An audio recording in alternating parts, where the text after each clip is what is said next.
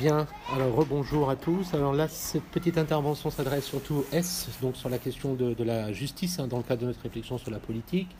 Alors vous avez vu ce beau texte sur la liberté de Bakounine, hein, j'y reviendrai. Texte lyrique, euh, belle référence à Barbe Bleue, hein, c'est-à-dire euh, l'élément le plus infime qu'on note à liberté consiste à ôter l'intégralité de, la liberté. Voilà un thème très important.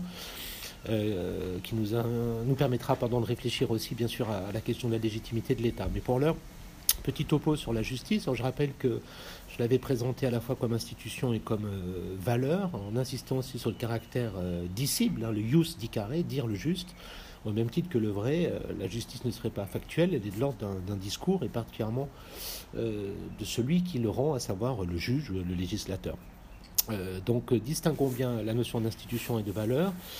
Euh, et toute l'ambiguïté finalement euh, de cette distinction, euh, puisque la justice est une décision que je peux considérer ou non comme juste, c'est-à-dire évaluer l'institution à partir d'une valeur. je rappelle que j'avais parlé de ce sentiment d'injustice, en hein, parlant de l'enfant. Je fais l'expérience en quelque sorte de jugement de valeur dans l'enfance, disons c'est pas juste. Et euh, dura lex sed lex, hein, la loi est dure mais c'est la loi, voilà peut-être euh, la première expérience fondamentale de, de, la justice euh, que nous faisons, tout en nous rendant compte que je ne peux pas, rappelez-vous, faire fond sur le sentiment pour déterminer un critère du juste et de l'injuste. Ça serait confondre mes intérêts, mes désirs et la justice elle-même, et nous savons bien que nous sommes partiaux dans nos jugements donc la question reste entière euh, et je pense que nous avions avancé jusque-là. Euh, où va-t-on trouver un critère euh, du juste face aux incertitudes et aux fluctuations de nos sentiments? Et en effet, la loi, elle, semble s'imposer dans son inflexibilité, dans sa stabilité. Rappelez-vous, donc, dans la République 2, Platon faisant référence à l'anneau de Gigès, constatant ou ayant de bonnes je le cite, sérieuses raisons de penser que personne n'est juste de son plein gré mais par contrainte.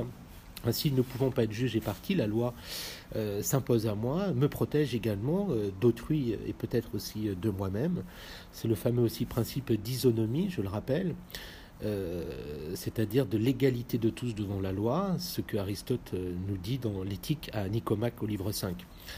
Euh, isonomie d'une part, je le rappelle, euh, équité d'autre part, euh, dans la mesure où la loi doit être pensée aussi dans son esprit, sinon un simple algorithme pourrait, vous vous en souvenez, l'appliquer. Il y a des conditions, des circonstances atténuantes ou aggravantes.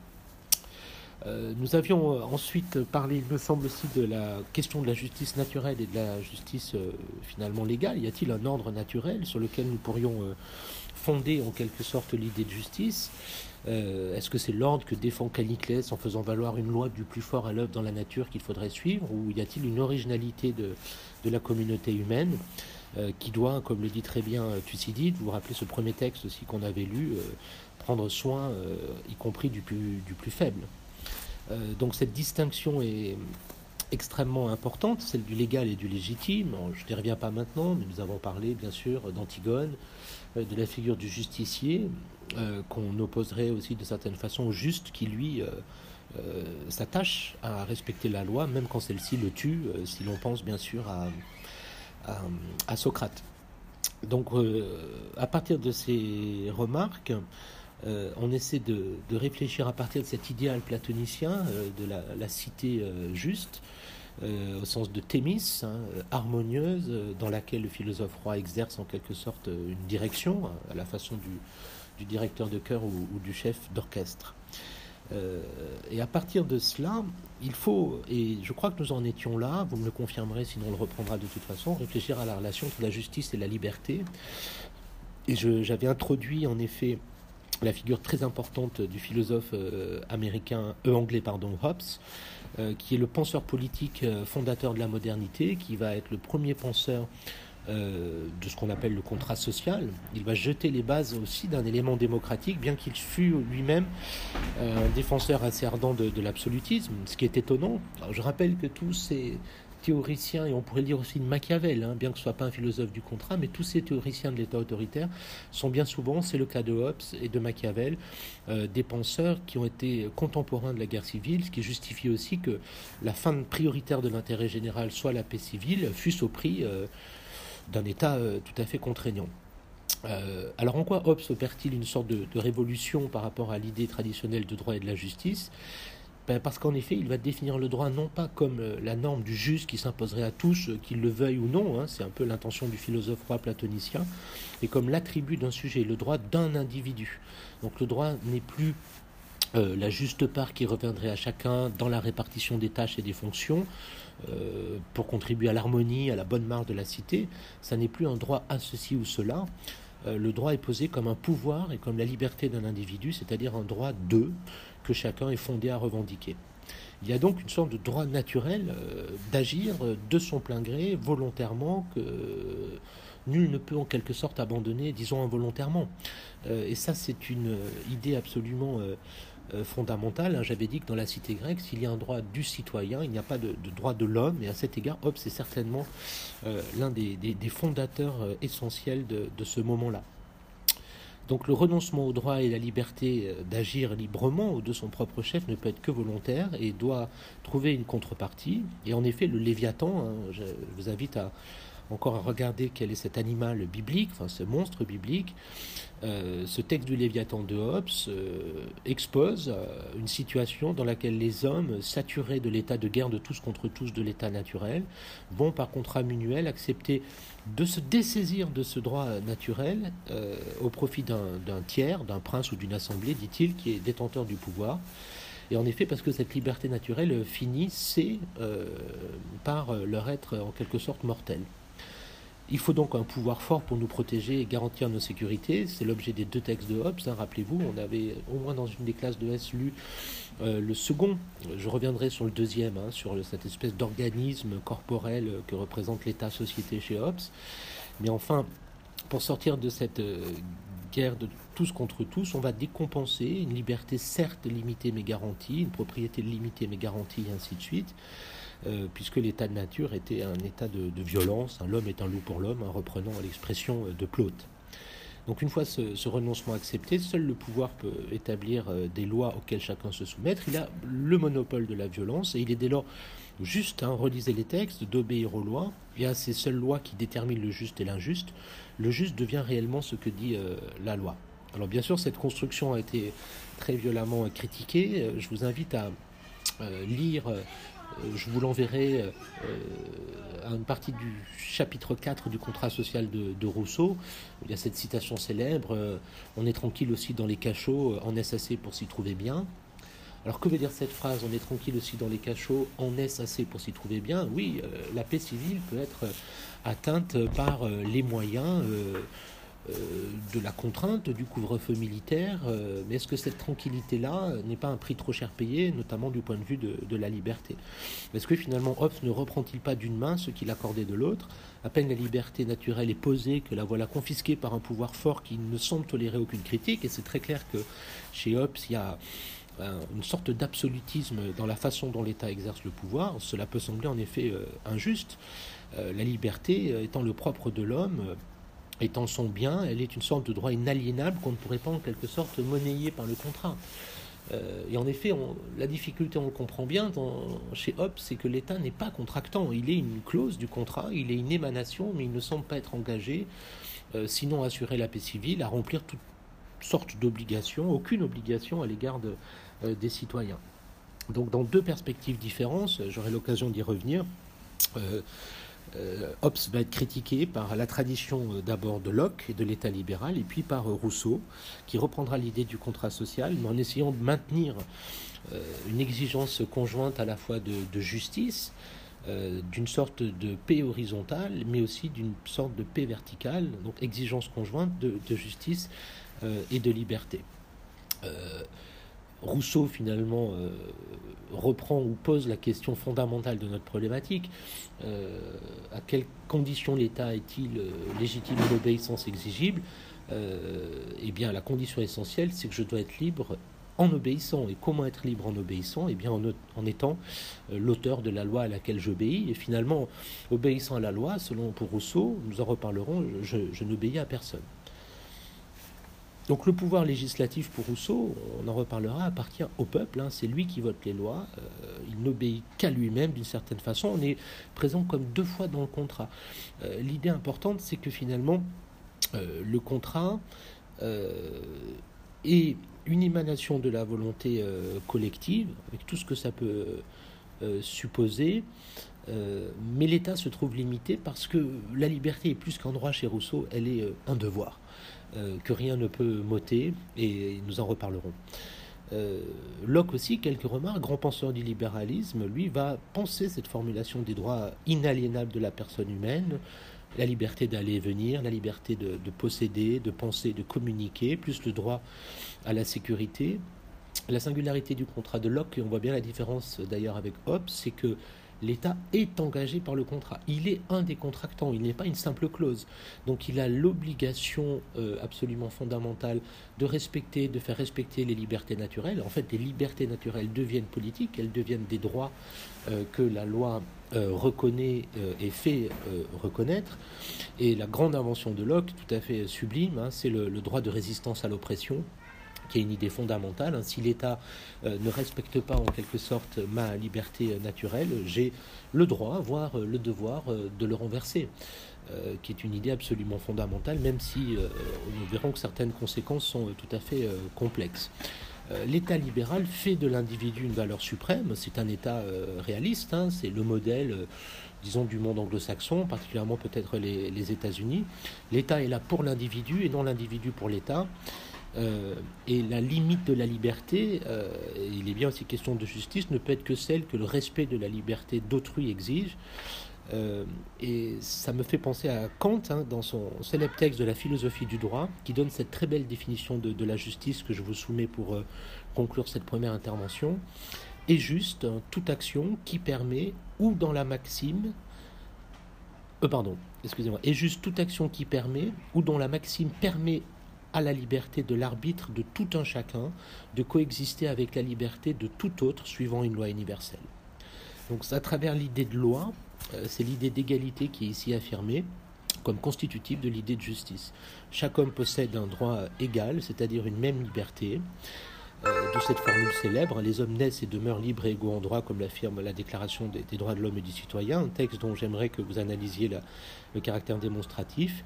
La liberté et l'égalité sont des principes qu'aucune justice réelle ne doit pouvoir euh, euh, contredire, bien qu'on n'ait pas créé ou ôté toutes les, les, contradictions qui peuvent exister entre ces deux valeurs. Donc voilà pour cette première intervention, j'espère que vous avez été utile et à très bientôt. Chers élèves, bonjour. Euh, je vous propose euh, peut-être un deuxième partie d'éléments de réflexion sur la justice, hein, qui nous permettra peut-être de clore à partir de ce concept et de reprendre notre question sur la légitimité de l'État.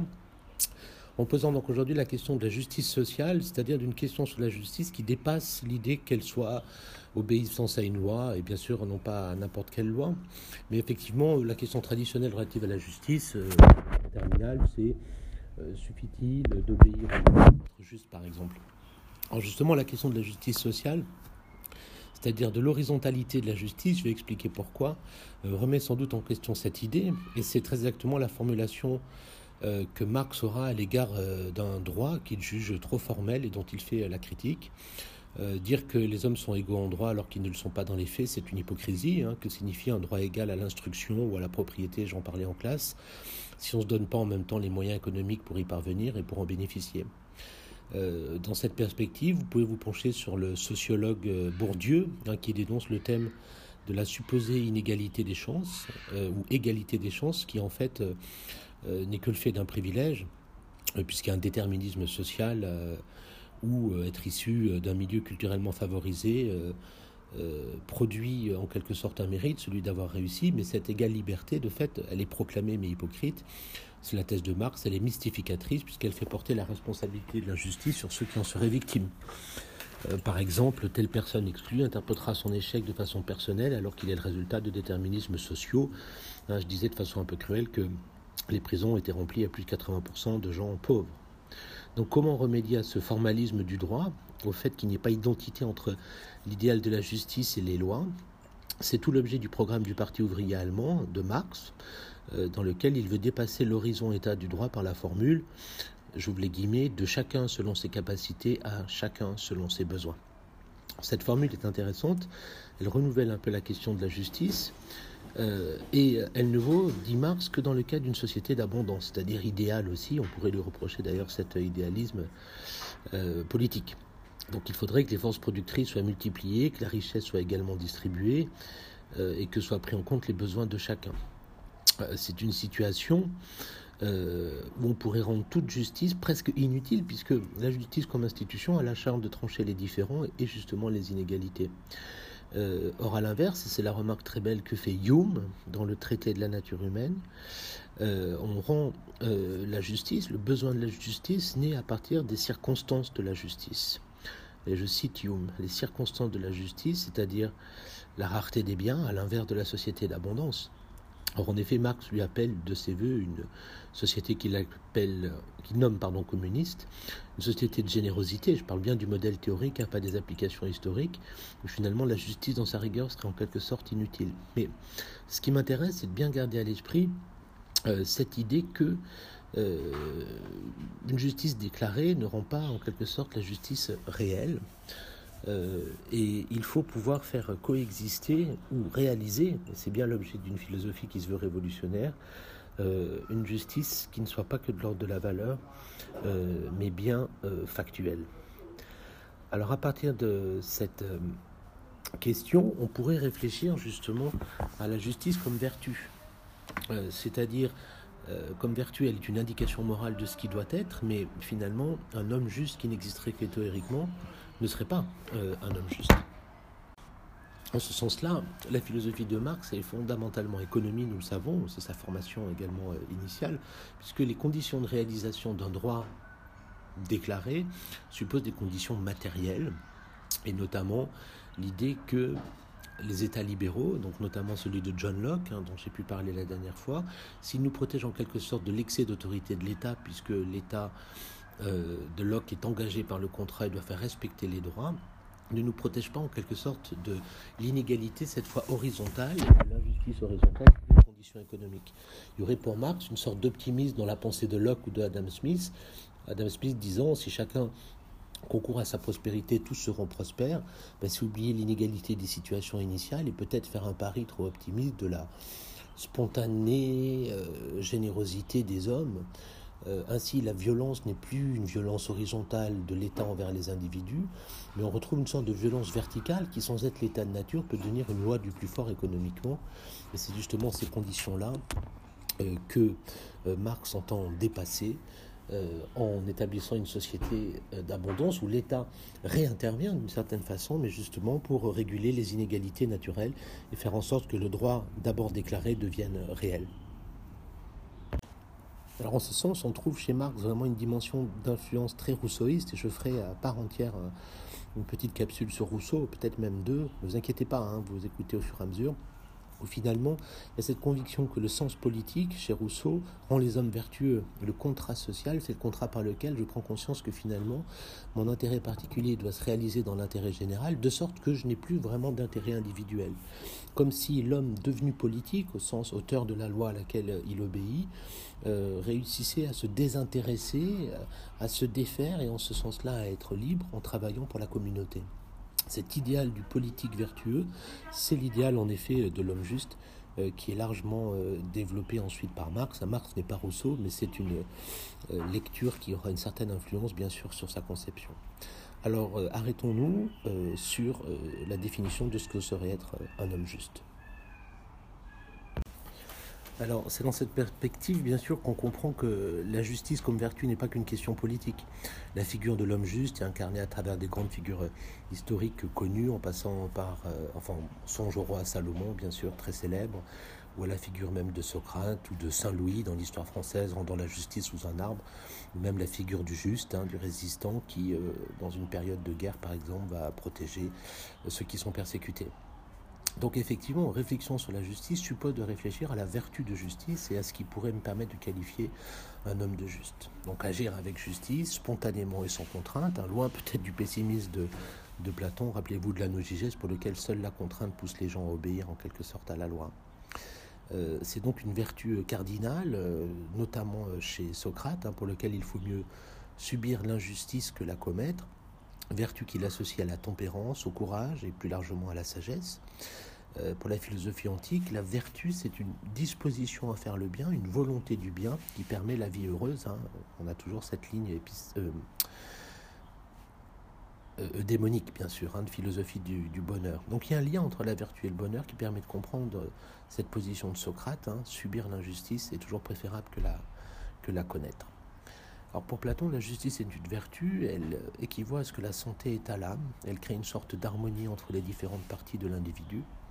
Elle n'est donc pas une vertu comme les autres, hein, je le rappelle. Elle est une vertu à côté des autres, et au-dessus des autres, elle est la vertu totale. L'homme juste est celui qui est à la fois justement sage, courageux, tempérant, qui s'est donné à chaque partie de l'âme, euh, respectivement à la raison, au cœur, au désir, si je parle comme Platon, la part qui lui revient, et on retrouve ce thème bien sûr de la thémis, euh, de l'harmonie. Euh, Aristote aussi fera de la justice comme vertu, l'excellence même de la vertu, puisqu'elle crée à la fois un rapport à soi, où je m'organise, mais aussi bien sûr un rapport aux autres. Hein. Aristote a bien insisté sur le fait qu'on n'est pas juste tout seul, mais au milieu des autres. Donc l'homme juste, c'est aussi celui qui veut, qui veut le bien, qui veut la justice, qui de fait respecte l'ordre et la loi, mais surtout qui renonce à satisfaire en lui certains désirs déréglés, euh, qui renonce à la verse de Caliclès à exercer tout ce qu'il peut exercer, euh, et qui en sens-là euh, est capable aussi d'une liberté vis à -vis de ses propres passions. Alors j'avais proposé une opposition entre le juste et le justicier. bien sûr, le justicier est plus populaire que celle du juste, Antigone ou même Batman. Hein. Avec cette formule, j'avais dit fiat justitia pereat mundus, que justice soit faite du le monde en périr. Hein. Il y a cette radicalité dans la position du justicier, dans la désobéissance d'Antigone, qui n'est pas l'acceptation de la loi. Et là, on voit comment Socrate s'oppose en effet à Antigone, puisque même si la loi le fait mourir, euh, il décide de la respecter, alors que je le rappelle dans la pièce de Sophocle, euh, Antigone se dresse contre l'autorité de son oncle, hein, tes ordres, à ce que je pense, ont moins d'autorité que les lois non écrites. Voilà ce que dit Antigone. Et on voit bien en quelque sorte la radicalité du justifié qui la poussera à la mort, hein, à être euh, enterrée vivante. Donc il y a un courage, il y a un sacrifice chez Antigone certain, mais en quelque sorte la décision de Créon qui vise l'apaisement de la cité divisée peut apparaître aussi comme euh, étant juste. C'est tout l'intérêt de, l'ambiguïté, bien sûr, de, de cette pièce. Donc résister, se révolter, désobéir, pas plus que obéir, euh, n'apparaît comme des vertus en soi, on le comprend bien, mais comme une capacité quand même de mettre de l'ordre dans ses propres facultés. Voilà pour ce premier topo rapide. Hein. Je reviendrai par le truchement de Rousseau à notre réflexion sur la politique. Je donnerai bien sûr des éléments de complément sur euh, la relation entre justice euh, et démocratie euh, dans la capsule à venir. Voilà, à très bientôt.